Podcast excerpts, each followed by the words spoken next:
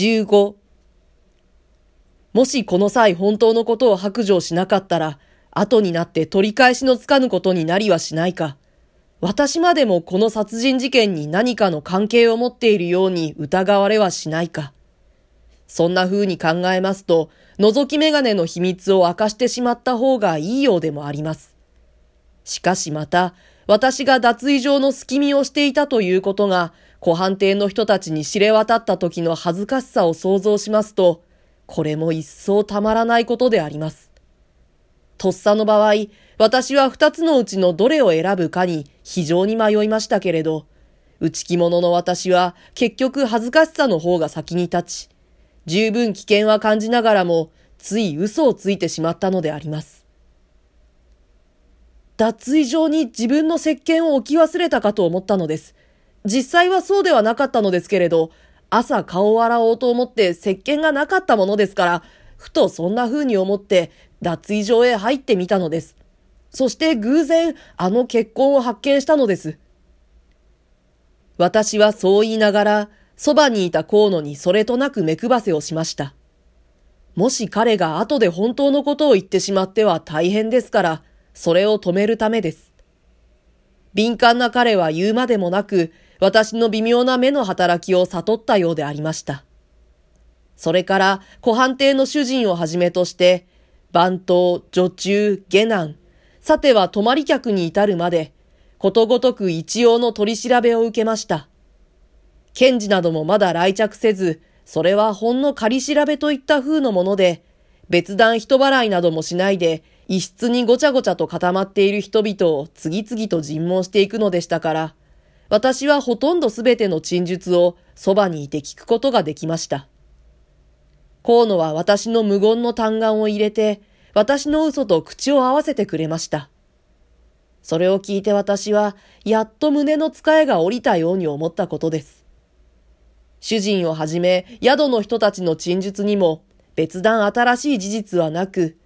皆私たちが前もって聞いていたところと同じことでありました。そして、それらを総合しますと、警察の人々もやはりトランクの紳士を疑うほかはないように見えました。また、犯罪現場がいとも綿密に調査せられたことは申すまでもありません。私たちは事件発見者としてそれにも立ち会うことができましたが、老厚な刑事の一人は、板の間のシミを見ますと、立ちどころに結婚に相違ないと鑑定しました。これは後になって分かったことですが、係の検事の意見などもあって、念のためというのでその結婚を拭き取った上、地方の医科大学に送って検査してもらった結果、この刑事の鑑定は少しも誤っていないことが分かりました。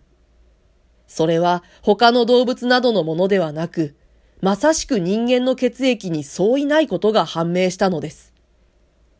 引き続き刑事が推定したところによりますと、結婚の分量から押して、被害者はおそらく死んでいること。犯人はその死体を浴場の叩きで処理したに相違ないことなど、すべて素人の私たちの想像したところと大差はないのでありました。もしや狂気その他の遺失物がないかと、浴場の周囲、県議者である紳士の泊まっていた11番の部屋なども落ちなく調べられましたが、何一つ手がかりになるような品物は残っていませんでした。推定被害者長吉の身元については、ちょうど抱え主中村屋の主婦が湖畔邸へ駆けつけていましたので、彼女から詳しく知ることができました。その時彼女は恐ろしく多弁に色々な事柄を述べ立てました。けれど要するに、私どもが考えてもこれはと思うような疑わしい事実は何もないのでした。長吉は一年ばかり以前、同じ地方の N という町から中村屋に住み替えてきたもので、以前のことはともかく、中村屋へ来てからの彼女には何の変わったところもなく、浮いた家業の女にしては少し陰気すぎる気性であったのが、特徴といえば言い得るくらいでありました。また、常時関係も普通の馴染み客以上のものはないように思われるということでした。昨晩はこちらの大一座のお座敷へ呼ばれまして、ちょうどここにおりますツタヤのしめじさんも一緒でございましたが、8時頃に町を出ましたので、出る時も別に変わった様子はなかったようでございますし、お座敷でも普段の通りにしていたということでございます。主婦の申し立ては結局こんな風な取り留めもないものに過ぎませんでした。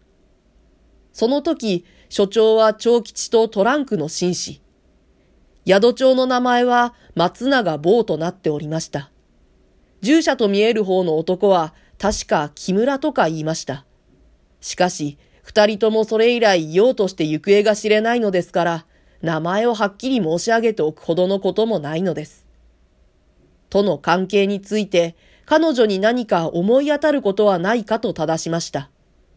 ところがこれに対しても、彼女は長吉が両三度、松永坊の座敷へ呼ばれたという、すでに分かっている事実の他に、何の付け加えるところもないのでした。そして、宿の番頭やしめじという芸者の証言によりますと、松永と長吉の関係は、ほんの酒の相手に呼ばれた程度をいでないものであることも分かりました。